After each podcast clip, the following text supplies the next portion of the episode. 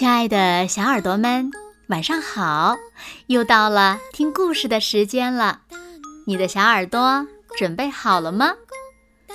搜索关注微信公众号“子墨讲故事”，更多好听好玩的故事等你来听哦。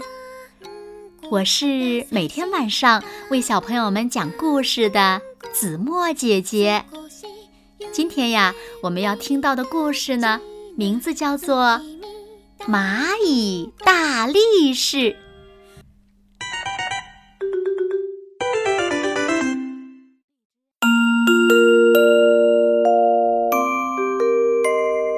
蚂蚁国的达里是个有名的大力士，他能独自拖动比身体重六百倍的东西，别的蚂蚁拼着命。咬着牙，也只能拖动比自己身体重五百倍的东西。一天，他居然从树丛里拖着一只死蜻蜓走了八百里。别惊讶，这是按蚂蚁国的里程计算的。当他把蜻蜓拖到蚂蚁国洞口的时候，蚂蚁国的国王都惊讶了，不住地夸他能干、力气大。还有一次，那可真是惊险！在蚂蚁国里有一个很大的仓库，里面装有各类食品，食品码放的比蚂蚁们高出十几倍呢。那天，蚂蚁们齐心协力地。把一块巧克力拖进了仓库，想把它马上剁去。不知哪位蚂蚁不小心把剁碰倒了，剁顶的一个大米包顺势落下来了，真不得了！足有几千斤重的物体落下来，还不把蚂蚁们砸个折胳膊断腿儿的。当然了。这个重量呢，也是蚂蚁国的重量。就在这千钧一发的时刻，小蚂蚁达里一步向前，用坚实的身躯顶住了米包。他高喊着：“快闪开！”直到蚂蚁们逃离险区，他才放下米包。尽管他累得浑身是汗，但丝毫。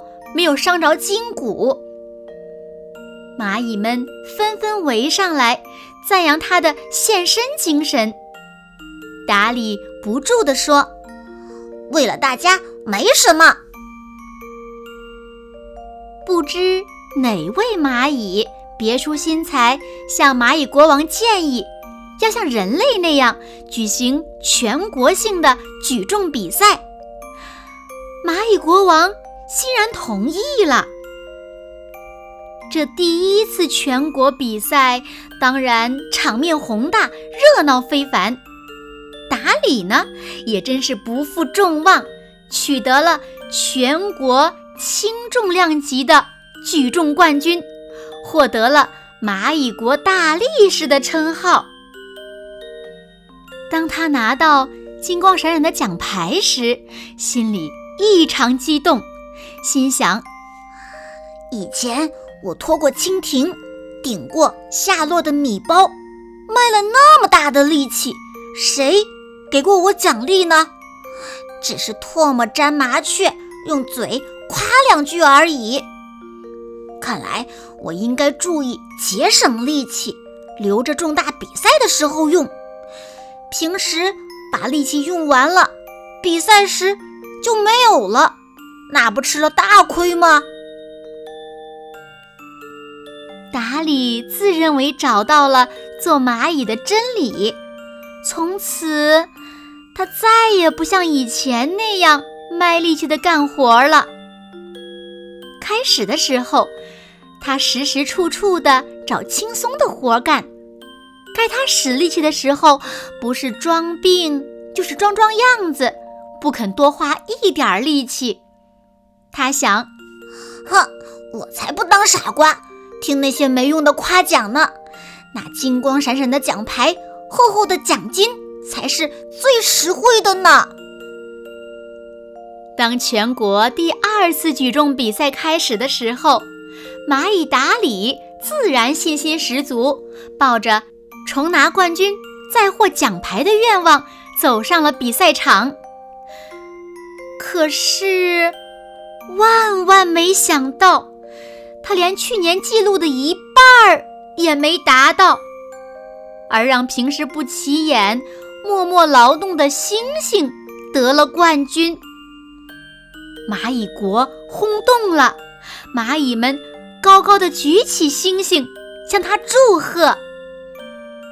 当蚁王向星星发售奖牌的时候，达里溜到一个角落里，哇哇大哭起来。好了，亲爱的小耳朵们，今天的故事呀。子墨就为大家讲到这里了。